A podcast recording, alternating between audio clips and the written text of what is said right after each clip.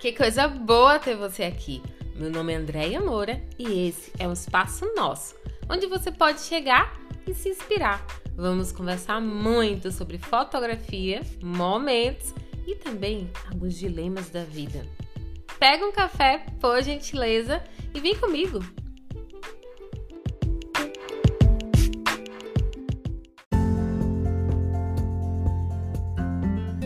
Você deve ter percebido que mesmo durante toda a pandemia, o desejo de amar, de casar e de formar uma família, ele não mudou.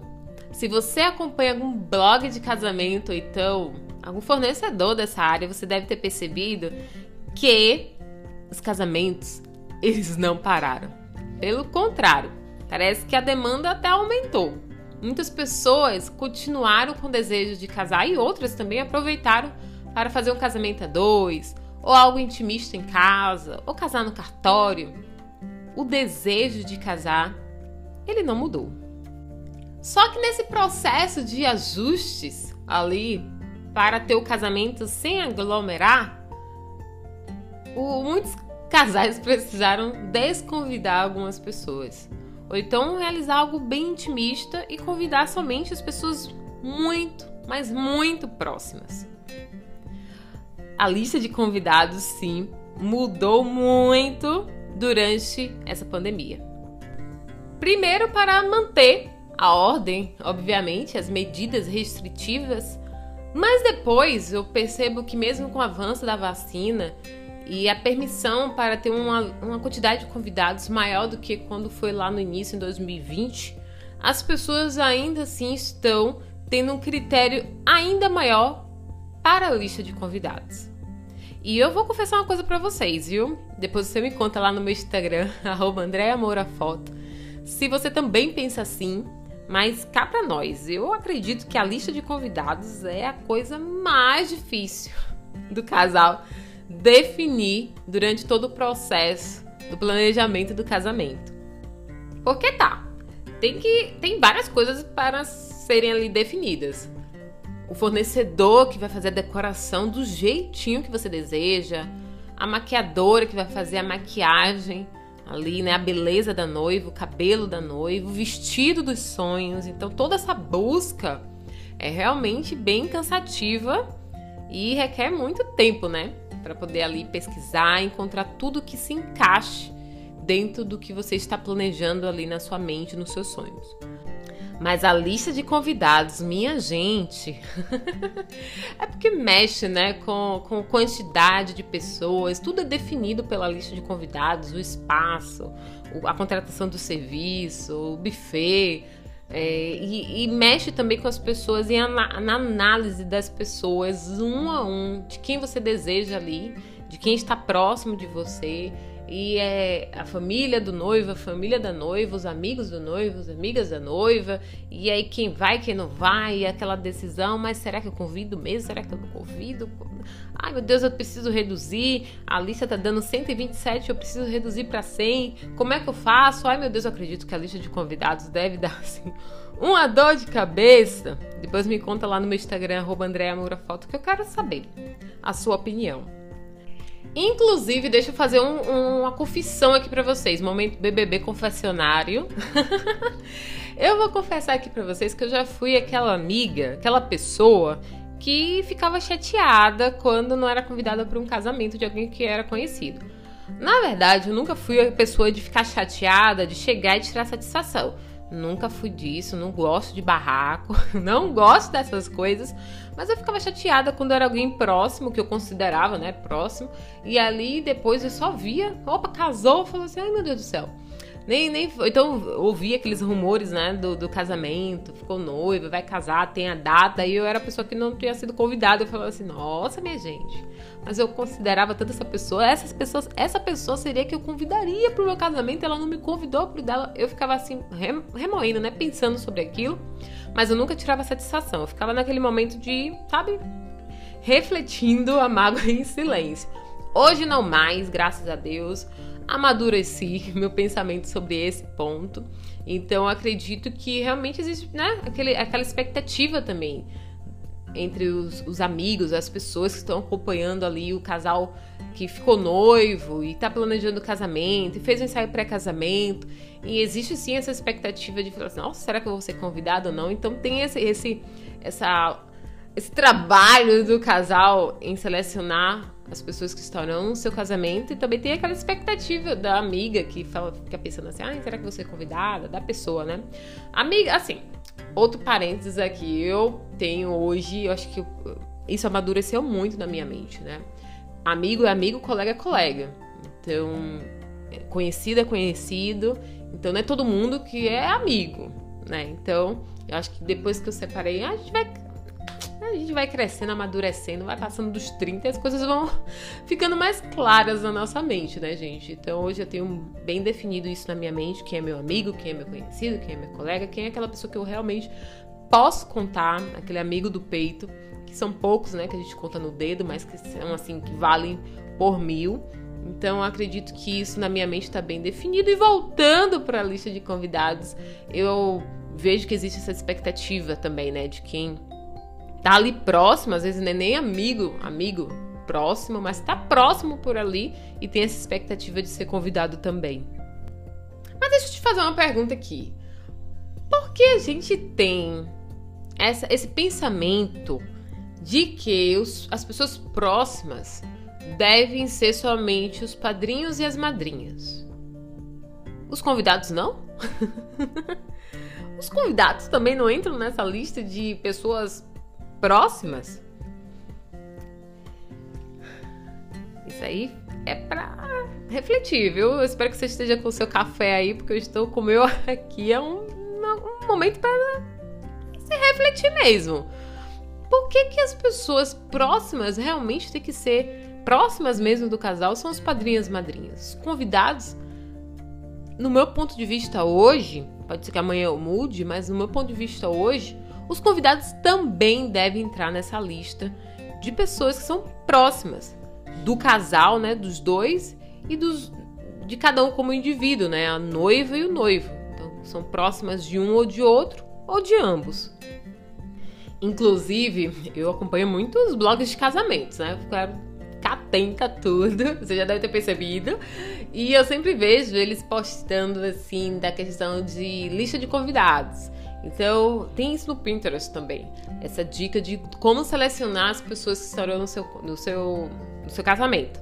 Então, tem tipo um mapa ali que você vai mapeando sim ou não, vai eliminando até chegar ao sim, devo convidar essa pessoa. Então, por exemplo, Vamos lá. É a primeira pergunta. É, você conviveu, conversou, esteve próxima dessa pessoa no último ano? Sim ou não? Então, se a resposta for sim, segue para a próxima pergunta. Se a resposta for não, então já elimina aquela pessoa ali da sua lista de convidados.